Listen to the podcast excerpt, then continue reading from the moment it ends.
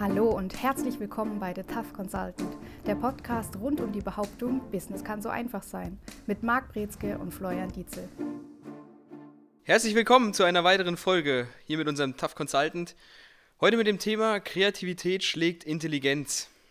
Ist das so? Definitiv. Es gibt ganz intelligente Leute, die alle nicht kreativ sind oder nicht kreativ genug sind oder auch gewesen sind, von denen heute keiner mehr irgendeine Form Bekanntheit hat oder Relevanz auch hat, weil sich Dinge geändert haben, weil ein paar wenige Kreative gekommen sind und auf einmal alles auf den Kopf gestellt haben. Wo ist der Unterschied zu dem, der mega hyper intelligent ist? Der Typ weiß ja alles, im Grunde genommen. Wenn ich so eine Person habe, muss der nicht dann nicht auch endlos kreativ sein? Jetzt kommen wir zu der Frage, wie definieren wir Intelligenz und Kreativität? Und da muss man ein bisschen tiefer in die Schatzkiste Kiste greifen, weil wir hier natürlich uns genaue Punkte anschauen. Also einmal Intelligenz, was ist Intelligenz? Intelligenz heißt ja nicht automatisch nur Dinge zu wissen. Es gibt auch beispielsweise die Intelligenz, Dinge zu analysieren oder Strukturen aufzubauen. Dann gibt es die Intelligenz, wo wirklich Wissen Ansammlung ist. Und dann gibt es eine Sonderform der Intelligenz, was so die Problemlösungskompetenz ist. Und sobald wir uns um Problemlösung und Problemlösungskompetenz kümmern, hier spricht man dann häufig von Kreativität.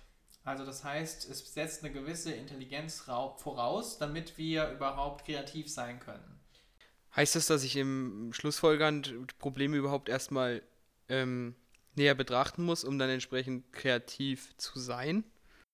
Hm, nicht unbedingt. Und da müssen wir den Begriff Kreativität auch noch auseinandernehmen. Also wenn wir sagen, Kreativität ist erstmal Problemlösung oder etwas Neues zu schaffen. So könnten wir das jetzt definieren. Etwas, was noch nicht da war. Und dann müssen wir aber trotzdem unterscheiden, was bedeutet denn das eigentlich und was ist auch die Referenzgröße.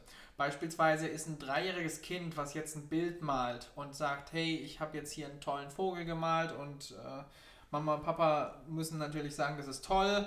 Und da ist die Frage, ist es jetzt wirklich was ganz Kreatives, was hier entsteht? Ist es jetzt was Neues, Weltbewegendes? Für das Kind ja, für die kindliche Entwicklung auf jeden Fall.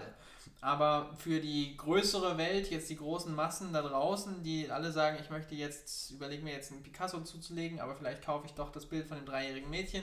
Das ist, da ist ein Unterschied da. Also wir haben nicht die gleiche Referenzgröße. Das heißt, hier ist immer die Frage Zielgruppe und entsprechend dann auch die, der Hintergrund. Und wenn wir sagen, okay, für das Mädchen, ist der erste Vogel, der so gezeichnet wurde, der sieht schon wirklich aus wie ein Vogel und das stellt eine neue Entwicklungsstufe dar, dann haben wir hier Kreativität gegeben in einem kleinen Rahmen. Eine andere Möglichkeit, Kreativität zu unterscheiden, ist häufig jetzt in der Wirtschaft, dass man von starker Kreativität spricht und von schwacher Kreativität. Das heißt, man überlegt sich, Schwache Kreativität kennen wir ganz häufig, wenn wir in den Supermarkt gehen und gucken uns verschiedene Produkte an und dann steht da drauf jetzt neu und verbessert oder neue und verbesserte Rezeptur oder jetzt neueres Design und das sind dann auch kleinere Veränderungen, Verbesserungen. Wir haben es auch in der technischen Welt ganz viel, dass jetzt das neueste Smartphone eine Kamera hat mit 23 Megapixeln als statt 19,2 Megapixel. Und da ist dann die Frage, wie kreativ ist jetzt dieser Ansatz hier? Schwach ja, aber stark nein. Starke Kreativität wäre dann demgegenüber sowas wie das erste iPad oder das erste iPhone, das erste Smartphone, das erste Mal Bluetooth richtig verwendet. Das sind alles Punkte, wo man sagen kann, hey, hier ist wirklich was komplett neu und es stellt die Welt so ein bisschen auf den Kopf. Das ist der Unterschied, was wir bei Kreativität haben, wo wir sagen schwach und stark. Und da haben wir vor allen Dingen die Referenz es ist immer dann kreativ, wenn eine bestimmte Zielgruppe sagt, boah, das ist neu, das ist cool. Und dann haben wir Kreativität gegeben. Ja, wir haben jetzt das Beispiel schon mal gebracht aus der Produktseite, wo man kreativ sein kann. Welche andere Gebiete gibt es da eigentlich noch, wo ich kreativ sein kann, kreativ sein muss? Situationen beispielsweise, auch aus der Unternehmenswelt gerne? Also wir haben generell, wenn wir uns Unternehmen anschauen, wir können kreativ sein beim Produkt, das wäre das Erste, was wir uns jetzt angeguckt haben. Wir können kreativ sein bei den Prozessen, bei Verfahrensweisen. Also auch hier ganz wichtig, gerade wenn wir uns Lizenzen angehen, Methoden anschauen, die dann existieren, wo wir sagen, okay, hier haben wir so eine Prozessabfolge oder so eine Herstellungstechnik oder so einen Ablauf, der sagt, das ist wirklich was Neues das ist innovativ, das ist was, was nützlich ist, vielleicht auf eine neue Art und Weise ähnliche Verfahren mit sich bringt und was man dann auch tatsächlich erschützen lassen kann. Das wäre die Seite. Dann hat man natürlich auch Systeme oder Organisationsformen, wo man sagt, man hat jetzt so ein, so ein neues, neuartiges System entwickelt, wie man beispielsweise ähm, Instanzen nebeneinander setzt, Mitarbeiter zusammensetzt. Ähm, die Matrix-Organisation ist so ein Ansatz, wo man gesagt hat, hier möchte man gerne etwas Kreativeres schaffen.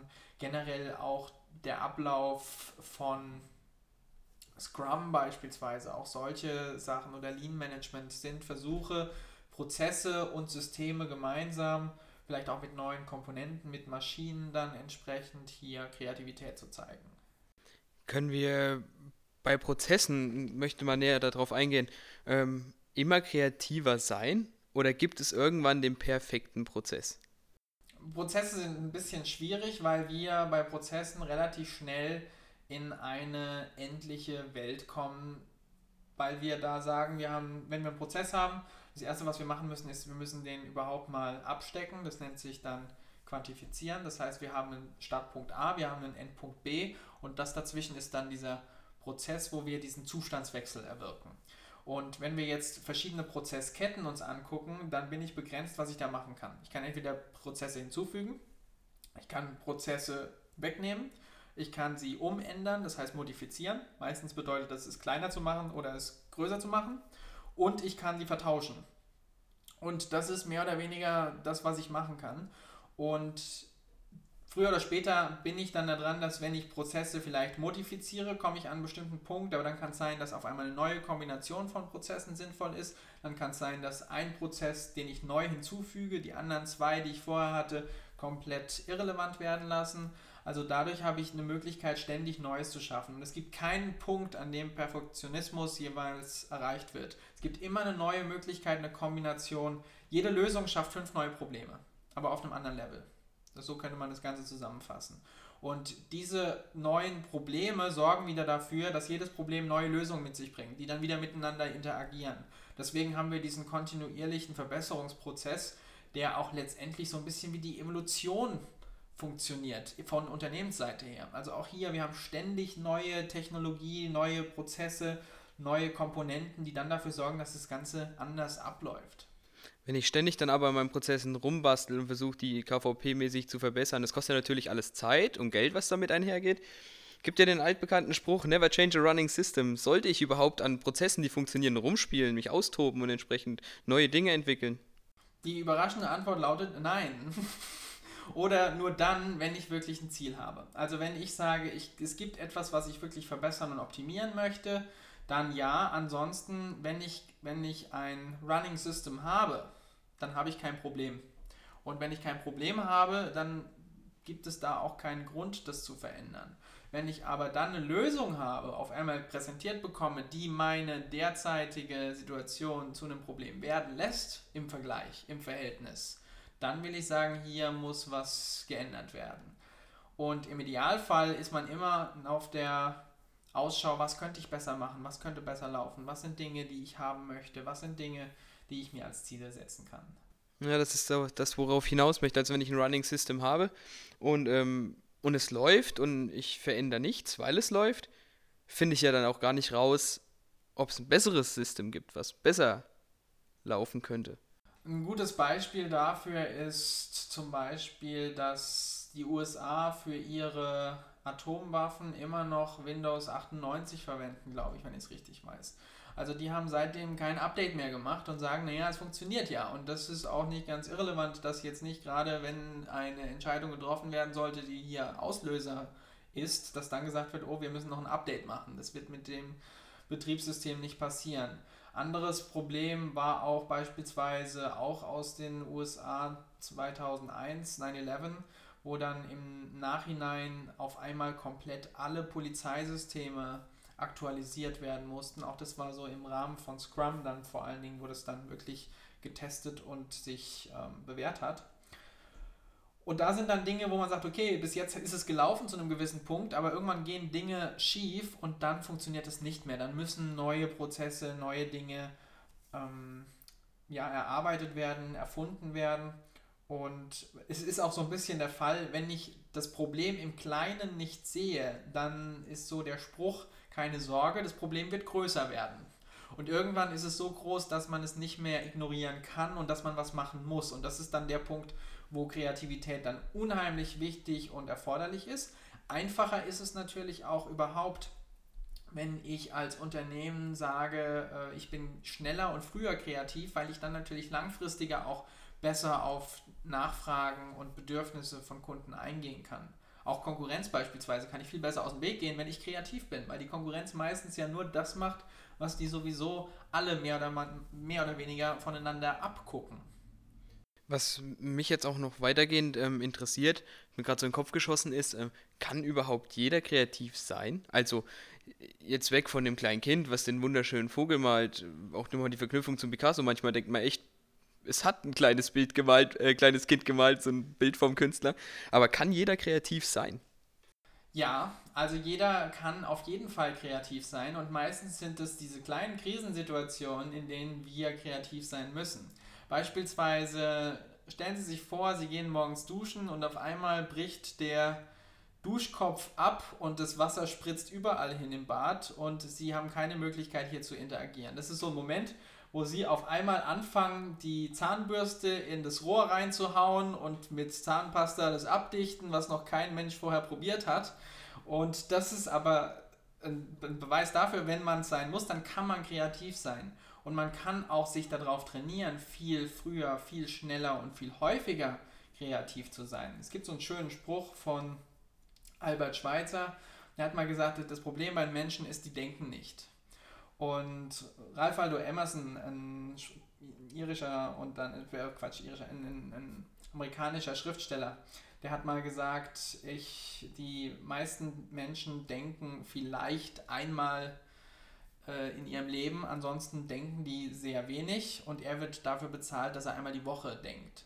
Also das sind so Punkte, wo man dann sagt, okay, was der mit Denken meint hier ist natürlich kreativ sein, was zu produzieren, was rauszubringen. Und es ist natürlich so, wir kennen diese kreativen Menschen, die haben diesen Druck ständig und überall kreativ zu sein, die sind auch meistens recht nervig, wenn man sich länger mit denen befasst, weil die ständig irgendwelche Ideen haben, wo man denkt, hoppala, jetzt äh, kann man jetzt wieder normal sein. Und das ist da eben nicht der Fall. Also das heißt, es gibt natürlich Talent, was da eine Rolle spielt, Entwicklung mit einer Rolle spielt, aber einen gewissen Grad an Kreativität kann jeder haben. Und jeder kann natürlich auch diesen Kreativitätsmuskel stärken und verbessern. Ja, ich muss auch sagen, ähm, das Problem, glaube ich, ist dabei, dass ähm, es extrem schwer ist, kreativ zu sein, beziehungsweise das Denken, weil es ist schon Arbeit, die dahinter steckt auch. Also jetzt nicht im körperlichen Sinn Arbeit, aber es ist anstrengend. Es ist anstrengend und es braucht auch einen bestimmten Raum und es braucht auch eine gewisse Disziplin, tatsächlich das umzusetzen. Also das ist so ein Spannungsverhältnis zwischen der Anforderungen auf der einen Seite an die, an die Performance, an das Umsetzen, das Durchführen und auf der anderen Seite muss aber auch so ein spielerischer Element, spielerisches Element muss da immer mit drin sein. Also es muss auch so eine, so eine kleine spontane Seite mit drin sein. Man kann es nicht erzwingen, Kreativität. Es gibt so drei Phasen, mit denen man eigentlich ganz gut sich ähm, einen Überblick verschaffen kann oder sogar fünf Phasen, je nachdem, wie man es rechnet. Und die erste Phase ist die Vorbereitungsphase, bei der man sich über eine bestimmte Thematik, ein bestimmtes Problem Gedanken macht. Das heißt, man befasst sich wirklich mit allen möglichen Mitteln um ein Problem und versucht es von allen Seiten zu beleuchten, versucht sich damit zu befassen, versucht es zu analysieren, wirklich ins kleinste Detail, von ganz weit weg, von ganz nah dran, von links, von rechts ähm, mal zu erfassen und sich so lange damit zu beschäftigen, bis der Kopf so müde ist, dass man sagt, ich kann jetzt nicht mehr. Im nächsten Schritt kann man versuchen, jetzt zu sagen, okay, man versucht jetzt dieses Problem auch mal neu anzuordnen und neu zu zerlegen, neu anzuordnen, sich immer noch so ein bisschen damit zu befassen. Und je mehr dann man das macht, umso stärker man sich mit diesem Problem beschäftigt, desto größer lädt man auf der anderen Seite dieses Kreativitätspotenzial auf. Im zweiten Schritt, und das ist die große Gefahr, dass man den auslässt bzw. dazu ungeduldig ist. Im zweiten Schritt geht es darum, dass man den Kopf komplett frei hält. Das heißt, man muss gucken, dass man sich sowas von dem Problem ablenkt, dass man sich gar nicht mehr damit beschäftigt. Und es gab ein, ein gutes Beispiel dazu, Einstein beispielsweise, einer derjenigen, der relativ gesehen ein bisschen kreativer angesehen ist und der hat häufig Nickerchen gemacht. Das heißt, wenn der sich mit einem Problem befasst hat und war dann fertig mit der Problembefassung, hat gesagt, so jetzt macht er Nickerchen. Und es ist auch natürlich nur anekdotisch überwiesen, dass er dann die Relativitätstheorie nach so einem Nickerchen hatte als Eingebung. Und das sind so diese Ideen beziehungsweise so dieser Ansatz, man versucht den Kopf freizukriegen. Das kann ein Spaziergang sein, kann bedeuten, dass man Gitarre spielt, dass man rausgeht, was anderes macht, egal was es ist, aber man versucht wirklich mal sich dann von dem Problem zu entfernen, nachdem man sich damit befasst hat. Und dann kommt die sogenannte Illuminationsphase. Und da hat man nämlich dann den Fall, dass man hier diesen Aha-Moment hat. Diese Idee kommt dann. Dann hat man diese kreative, diese kreative Eingebung, diesen kreativen Moment. Das ist dieses Heureka.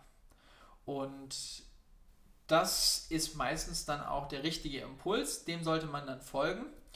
Und diese Zeit, in der das Unterbewusstsein an diesem Problem arbeitet, wo man sich bewusst nicht mit beschäftigt, das nennt man auch die Inkubationszeit. Also die Inkubationszeit im Sinne von, wo das Ganze dann ähm, verdaut wird, verarbeitet wird, ohne dass man da bewusst Einfluss drauf nimmt.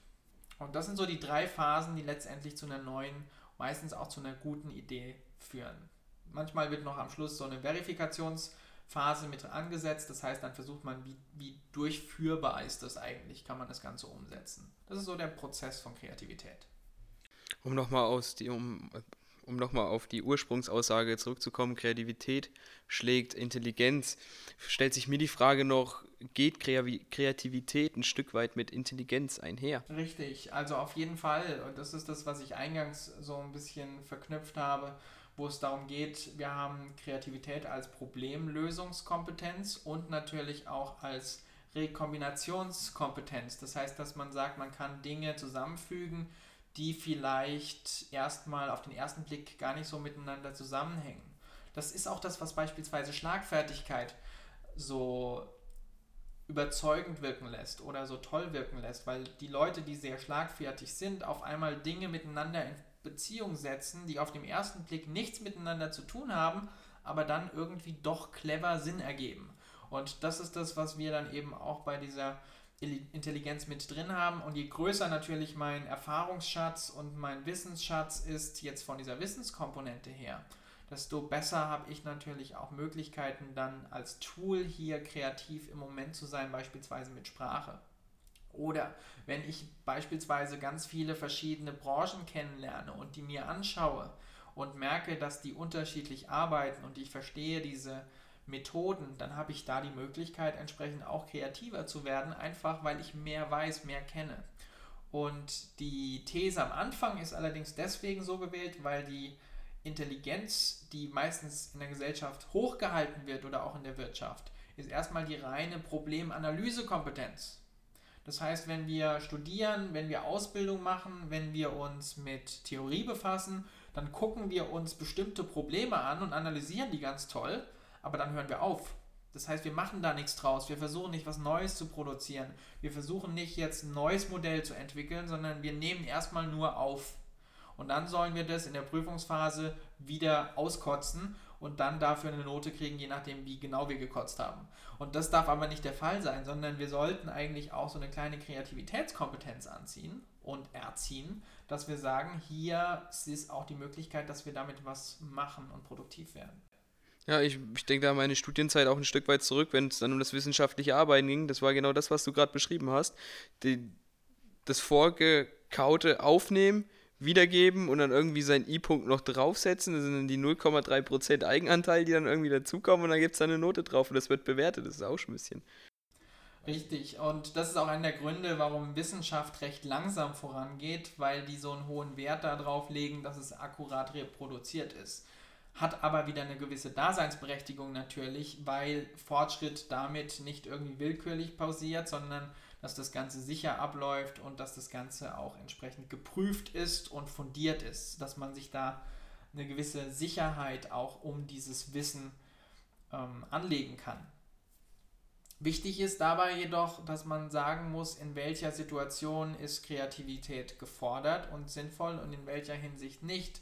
Das heißt, wenn ich jetzt wirklich ein mega neues Produkt rausbringe und das gab es noch nie, heißt es noch lange nicht, dass die Kunden erstens da sind, um das zu kaufen, zweitens überhaupt das gewollt ist. Also auch da haben wir eben die Frage, inwieweit ist nur weil es neu ist, ist es tatsächlich schon Kreativität? Noch nicht unbedingt. Es muss neu und nützlich sein. Die beide, beide Komponenten brauchen wir. Ja, ich könnte mir auch vorstellen, wenn Unternehmen dann dabei sind, ein neues Produkt entsprechend auf den Markt bringen wollen, dass sie einfach ein paar Leute in den Raum setzen und sagen, macht mal, anstatt dann einfach auf die, mal auf die Kundenseite zu schauen, hey, wie kann ich die Probleme eben kreativ lösen, sondern dass die Produktverliebtheit in die eigenen, eigenen Unternehmungen entsprechend größer ist als dann der Wille des Kunden. Richtig. Und manchmal hat man auch so ein bisschen diesen Unterschied zwischen der Forschungs- und Entwicklungsabteilung und der Produktionsabteilung und dann nochmal der Marketingabteilung. Also auch da will man schauen, dass man hier so eine schöne Komponente hat, wo man das Ganze entsprechend ähm, dann zusammen miteinander verbindet und dann die Möglichkeit hat zu sagen, okay, hier wird tatsächlich im Einklang gearbeitet, aber es muss trotzdem auch gerade im Hinblick auf Entwicklungen, die in fünf Jahren, in zehn Jahren sind, da braucht es Kreativität, da braucht es Vorstellungskraft, was ganz stark mit Kreativität mit verbunden ist, dass man sagt, okay, wie soll denn das Unternehmen aussehen? Wie sieht denn vielleicht die Branche aus? Was entwickelt sich denn da und da und wo geht das Ganze hin? Also eben entsprechend auch mal links und rechts über den Tellerrand hinausschauen und nicht immer den Scheuklappen entlang, wie es viele Unternehmen machen, die dann auch wirklich keine Meinung zulassen. Meine Meinung ist die wichtige, hau, ich habe gesprochen. Einfach mal das überdenken. Zum Abschluss, wann bist du am kreativsten? wann ich am kreativsten bin, nicht morgens. Das ist, das ist vielleicht so die beste Zusammenfassung. Ansonsten versuche ich tatsächlich häufiger kreativ zu sein und auch länger kreativ zu sein. Weil in der Kreativität liegt nicht nur eine Komponente, die Spaß macht, sondern da liegt tatsächlich auch dieser Faktor von Produktivität mit drin. Und es gibt einen Unterschied, ob ich alleine still für mich kreativ bin, aber niemand was davon hat, oder ob ich dann kreativ bin und etwas produziere, was dazu führt, dass andere es nutzen können und brauchen können. Und es sollte auch bei mir häufiger die Zeit geben, wo ich sage, jetzt will ich aktiv kreativ sein und das sollte auch dann schneller letztendlich versucht werden, umgewandelt zu werden, genutzt zu werden. Aber es ist, man ist immer ein bisschen unzufrieden mit der, mit der Menge an Kreativität. Im Verhältnis zu anderen und gerade auch zu anderen Jobs würde ich wahrscheinlich ähm, im Vergleich da dann doch eher als sehr kreativ gelten. Perfekt, super. Schauen Sie über den Tellerrand hinaus, schnappen Sie sich ein Bier, das kann auch eine Form von Kreativi sein. Und wir hören uns dann in der nächsten Folge. Und das war's wieder mit The Tough Consultant. Bei Wünschen, Fragen oder Anregungen schreiben Sie eine Mail an service at mbinspirations.com oder erhalten Sie weitere Infos unter www.mbinspirations.com.